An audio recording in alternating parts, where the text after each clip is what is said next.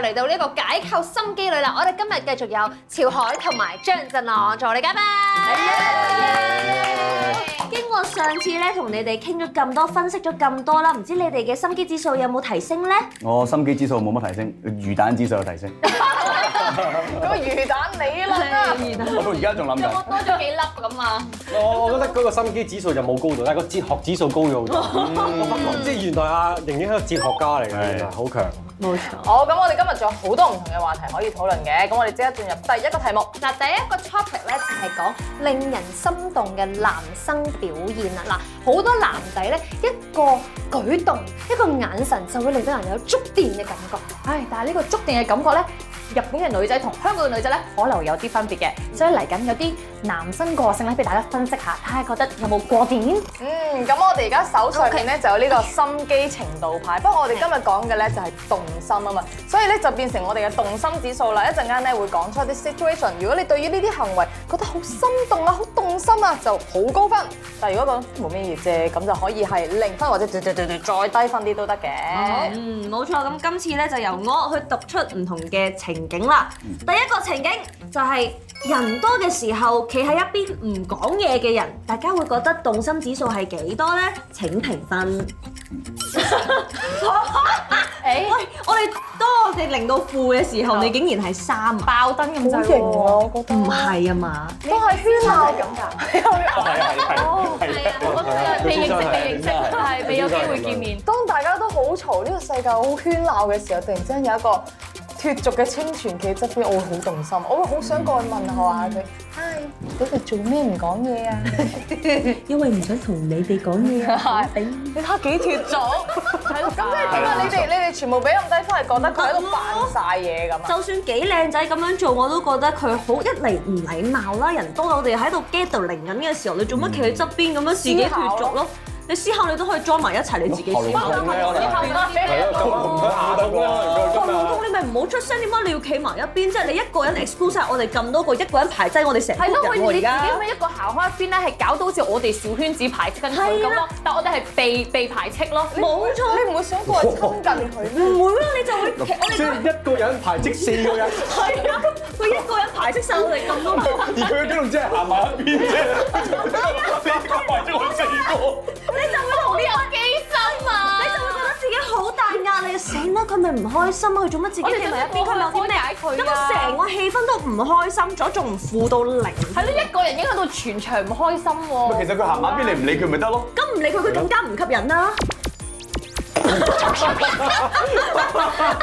其實又啱嘅，啱嘅，啱嘅。所以我 support 你㗎，我係零啊，我係零啊。我自己嗰一秒 dead air 冇嘢㗎，咁好係。啦嗱，唔講嘢，你哋覺得好低分。咁講嘢啦，如果講嘢嘅嗰個人，佢一出口思考獨特，用字有層次，Oh 哦耶！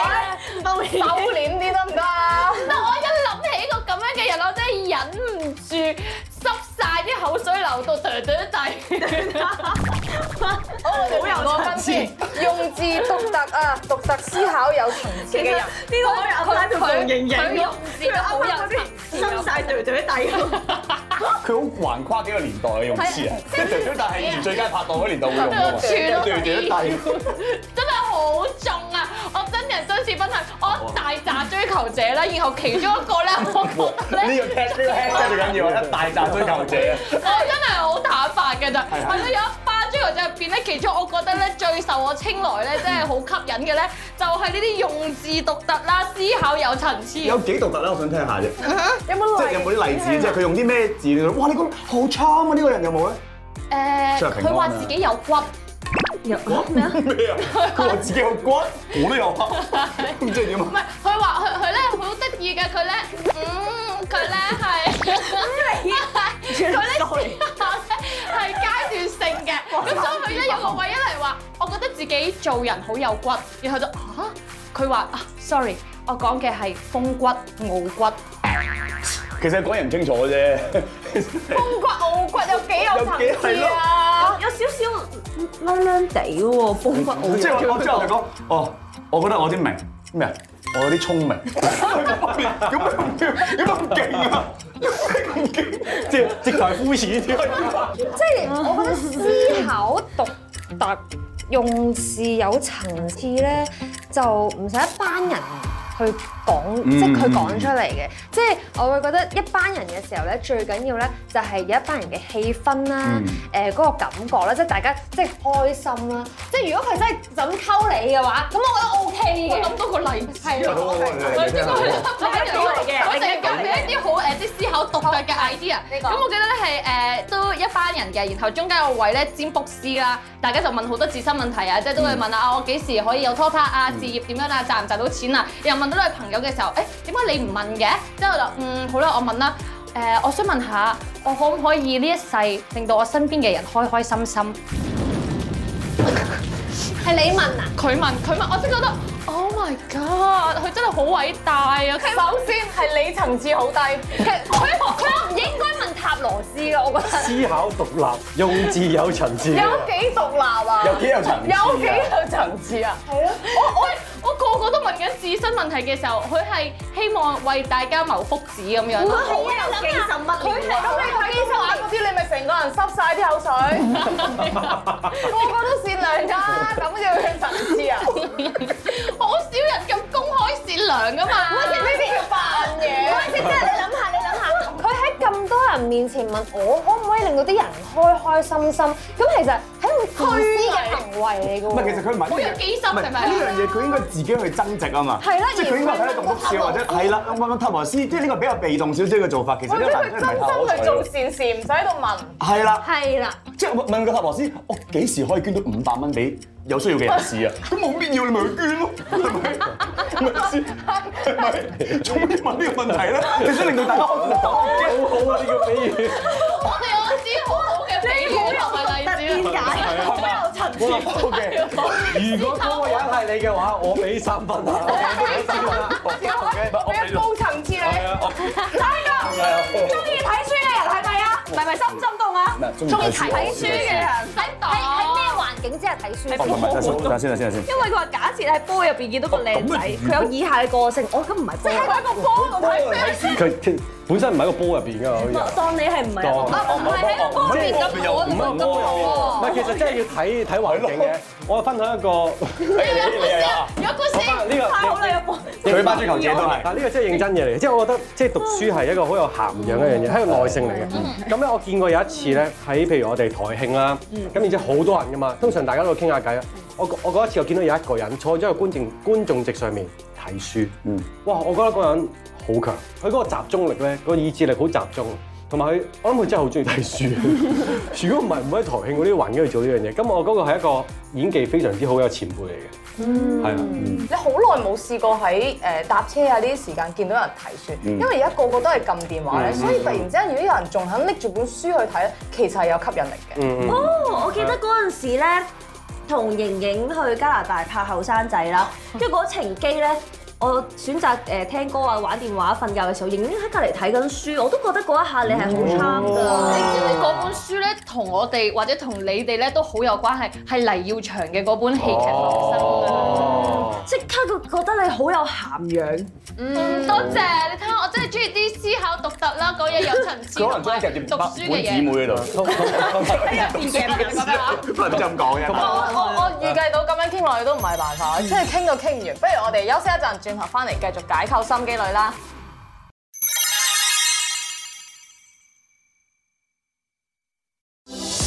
好啦，嚟到第二 part 啦，就係講揀餐廳嘅機心攻略啊！一班 friend 去食飯咧，一定會問嘅問題就係去邊度食好呢？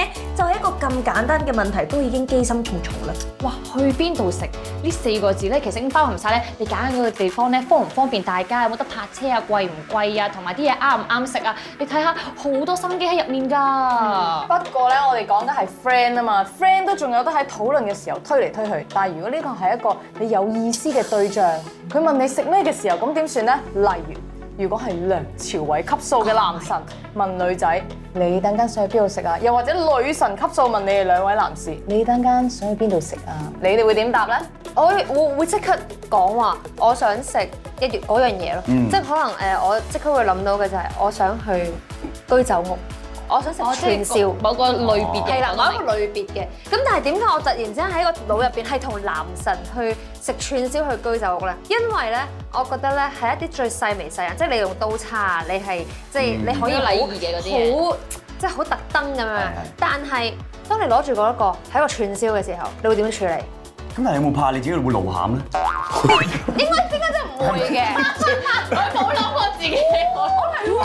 你諗住睇佢細眉細眼嘅，但係調翻轉你會露餡㗎嘛？手機俾我會我會有即係心理準備，我但係係啦，攻守兼備。即係你覺得阿妹係會連足黐埋埋落去啊 咯？唔係佢會食埋之前，因為我真係同佢食過嘢，佢係喂，我真係好好食啊！我咬兩咬兩串隻，佢係呢只嚟嘅，咁你好容易露餡㗎嘛？呢個都係心機嚟㗎嘛，就係食到好食嘅嘢，表現得好興真係好奮 Q 啊， 啦，好 Q 啊！你唔係見咗個男仔啊，你自暴其短。係啊，冇錯，你真係幫自己踩啊！而家係未傷人先傷自己啊！而咁調翻轉，你真啲。你咁了解阿妹啦。如果你要約阿妹去食飯，你會揀咩餐廳啊？家阿 Moon 咧，如果你未識佢嘅話咧，我諗你會帶佢去一啲即係靚啲嘅餐廳啊。識咗。識識咗咪即食串燒咯，因為我都想睇下個底藴係點噶嘛，係咪？唔係即係佢講得啱嘅，其實真係嘅。即係你想睇一個人嘅誒個底藴裏邊係點咧，咁你同佢食呢啲咧，夠地或者大排檔咯，咁你就見到佢係點噶啦。哦如果我同阿 Moon 咧，即係我如果見到冇燒嘢食，笑得咁開心嘅。兩個一齊去燒，係啊。係係咁即係我覺得佢好男仔頭嘅，呢個真嘅，即係男仔頭好爽直嘅。咁啊，喂，直接去燒嘢食啊！我睇下你係咪咁爽直先。係咪？我哋睇係咪真？哦，即係嗰啲哎呀好污糟啊！即係係咪呢啲啊？真係得起爐啊！即係講 又行開啦，等我嚟啦。你都自己露咗餡咯，係啦自冇己錯啦都健身咗，我參加我好童軍㗎鬼用，唔係使再揀啦，我見。你地方好認認先認認先認認先假啊！盈盈係可以去食，去直接露營嘅。哦，你又睇到佢底細喎，你又知道佢係一嚟可以去露營喎我打中咗啊，OK 喎，自己用意圖嚟整，係咯係咯。其實都好試驗式嘅。其實咧就問你，就睇你會答乜嘢。睇你會唔會過癮？你睇會唔會真係 過你癮？ say yes 嘅話如，果 say yes 嘅話咧，咁我就唔同你去咩㗎啦。但哦係 say yes 嘅話，啲證明好長遠。好慘！有個男仔一嚟就問我，你肯唔肯同我露營？我我又話，喂，好啊，yes 就得，我同你去啦，咁但係如果佢 say 到，佢話 no，佢同你露營，no no，OK，我都同你去。唔係咁你啊係，咪要強思維得太勁啊？呢哦唔個哎係可唔可以解釋其下？啦其夾過實呢個其實綜合都係同一樣嘢嚟嘅啫。如果我問得你去露營嘅話，即係我露咗餡啦。其實係㗎，其實係係啦㗎，你見到我意圖㗎，但係你都肯 say yes 喎，咁即係你又見到佢個餡咯。即係到唔係啲女仔會講，哎呀啊好啊好啊，我都唔怕嗰啲污糟啊邋遢啲，即係呢個女仔又係好爽直，即係好冇乜所謂嘅咁樣嘅女仔咯。你咪有咁樣問過人㗎？呢係第一個，啊，可可到我哋啦，幫你兩個揀餐廳啊，去食飯啦。 Joey 嘅話咧，我諗我會帶佢去嗰啲女僕餐廳，即係我做個女僕嘅，因為我我覺得佢係可以着到嗰啲衫。等陣，你帶個餐廳唔代表我着做個我衫即係喎。我有想啲 enjoy 個女僕餐你會上台做 waitress，你係做你係做 waitress。餐廳啦，叫佢着女去啦，咁第一次約女神食飯，你叫佢着，第一次約你食食飯啦，你着個女僕唔係唔係唔係你唔會叫佢着女服衫先唔。係唔係唔係，你去到你好似個女你可唔可以去上我？唔係，其實我係想睇下究竟你中唔中意呢樣嘢，即係中唔中意呢樣嘢，因為我一定會好中意嘅我自己唔係好中意呢樣嘢嘅。你唔中意我約人去做唔係啊，咁我咪要用用呢一個 situation 去話俾佢聽，其實啊，原來睇下佢中唔中意先，原來佢同我係都唔啊唔中意呢樣嘢嘅，咁 very good，咁我就可以同你繼續落去啦。即係如果我你約我，我本身對你有好感嘅，跟住我表示你嘅安排我好中意，跟住你唔中意我。佢個目的咧，佢佢個目的就係佢意圖都係用一間餐廳去試驗個女，從來冇諗過討好一個女仔嘅。佢佢覺得自己好似誒食牙冇黐牙咁樣。頭先咧就講開揀餐廳約食飯啦，今次嘅心機研習社咧就同大家討論下揀餐廳啦。不過今次咧係要睇下點樣去拒絕唔應約呢樣嘢啦。 situation 咧好特別㗎。就當你咧有一位老前輩啦，一向都會尊敬佢嘅，但係咧你開始 sense 到佢咧竟然對你有意思喎，然後仲約你出去食飯喎。咁你點樣可以誒、呃即係好得體拒絕得嚟咧，又有啲機心喺入面嘅咧？嗱，坐喺中間嘅三位咧就要示範下啦，啊，我要開工啊，下次先啦。機心位喺邊啊？係 咯、但係咧，你要有啲機心，希望仲保留同一個好嘅關係，因為話晒前輩啊嘛。咁佢都唔係我冇啊，我冇唔好意思，唔好意思，我佢要想你講一句，我唔食啦，不過我都愛你嘅。唔好意思，我唔得閒，但係我愛你。係啊，唔好意思，我今日要開工啊，下次先啦。愛你要不過簡單直接啲，OK，超啊！咁其實乜都得嘅喎，即係例如。咁樣要搞幾種？唔係，即係如果你頭先嗰個係咩，我都未諗到一個更加好啊！即係我本身頭先諗係話，誒唔好意思，我啱啱搞長沙，有少少腸胃炎，我而家要去睇去去醫院先。不過我都愛你嘅，即係咁你睇到得噶嘛，其實係咪？我會我我會話係係誒係誒屋企人生日，不過我都愛你。得唔得？哦呢一 part 好快完喎，但係個問題係，如果我係嗰個前輩啊，我會話誒，咁你聽日開工啫嘛，咁你開完工，我哋再食啦。但係我愛你喎，我都愛你啊，即係咁咁佢咪佢咪啱晒，佢繼續咁點算先？其實你咪中意我啊？你答啦唔。好咁啦，我答緊啊，其即係實。佢答俾我前輩，答俾我前輩即係你直接道出佢嗰我唔係個中嘅意目的你，。我誒都幾中意你，我幾欣賞你其嘅。實我都中意你嘅，不過我諗我哋都冇乜機會㗎啦。不過唔哎緊我要，哋做我朋食友算啦，好冇？好 OK 嘅，食餐飯我我唔使你中意得啦，我我去啦，好唔好啊？唔得我去啦，我去啦。咁啊係，如果佢再係咁唱，你都冇得拒絕點對住啫？佢用咗一千個方法去打我呢唔係，個。所以話拒絕咧，都係可能係最普通嘅一啲方法。我唔得閒啊，我唔舒服啊，屋企人有事啊，呢啲係啊，嗯你 又有啲，你又有誒，啲勁哎我又想嘅。聽下。幾幾唔簡單先嗱，我哋食飯啦，要好啊，食咩啊？你講啊。唔嗯要？我哋去食日本嘢啊！好啊，但係咧誒嗰間日本嘢咧要多啲要求嘅喎，因為咧我最近咧聽講咧有狗仔隊咧全天候廿四小時咁樣跟蹤我啊！你嗰間誒日本餐廳咧夠唔夠私隱度高㗎？同埋出入口咧有冇兩個後門㗎？我驚連累到你啊！我真係好想同你食飯，但我驚出嚟咧會影響到你。其實你咪想唔同我去食啊？吓？唔係，我就好想同你去食所以我就算咁危二弟險、二弟咁多 concern，我都要話俾你知咯。你做緊係正當生意啊，可你屋企人係可以上嚟話你話唔 OK 啊？咁好啦，我翻屋企啦，係啦，咁我搞翻屋企啦。錯，咁想同你食飯，講晒啲問題出嚟，即刻唔同我食嘅。得啦，唔食啦。我咁咁個評分好清晰啦，兩位嘉賓評分俾我哋兩位主持啦。係啊，俾盈盈先，俾你先啊？係係。五百二分啊，大佬。啊，今加埋二百四啦，我啊都二百四啦。好，十分。我我我我我俾我俾十一分添啊，其實我啊想，因為佢嗰種煩厭係令到你得啦，我哋唔中意你啊，唔想見到你。由有好感變冇晒啦。咁成功啊！係所以咪完全後邊都唔使 follow up 啦？係唔會再嚟啦。唔使做節目添啊！即係見唔到你啦，已經係啊，見唔到你。即係全香港唔會有男仔再中意你添。你咪見到我而家點解仲仲單身啦？好，你俾分啊！係啦，阿 Moon 嗰個原因咧就比較誒薄弱啊，咁我覺得呃誒五分啦，五分。嗯，係啊，咁啊，五點五分啦。係。加埋都有十分喎，好好啊。本身我哋節目頭嘅時候，你係揀邊個做？我揀啊誒你揀你心啊裏好啦，而家到尾啦，你會唔會轉態揀第二個咧？誒，我會揀你啊，其實。咁點解點解你會揀 Joey 咧？因為 Joey 咧，你睇佢樣咧，你諗住佢好清純啊，冇乜嘢嘅啫。係。點解知原來佢講嘢係好有骨嘅，即係佢 喺幾時啊？頭先佢插啊，唔係佢頭先嗰一刀插落盈盈嗰下咧，我覺得嗰個好高手啊，真係。即係可以 recap 翻出嚟俾大家睇下呢一集，即係插盈盈嘅。佢嗰下一嘢一個回馬槍，我哋諗哇，完全本身以為好 friend，突然間咁樣插一刀，我真係就估唔係因到為喎。 friend，所以先至大家唔會 mind 啊嘛，係嘛？哇！哇！咁啊多俾佢，我揀係唔啱啦，我都揀錯。咪係咯，個寶唔高興，我哋唔需要逼，我哋直接退。好啦，咁你呢兩集真係好開心，你兩位好攰啊，咁開心，大家翻去休息下啦，好嘛？好，下次再見。拜拜。係。哇哇哇！大逆轉啊！連續做咗十一集《心經女王》嘅阿 Moon，終於失手，由第一變成倒數第一，而家榜首變成 Winky，好刺激啊！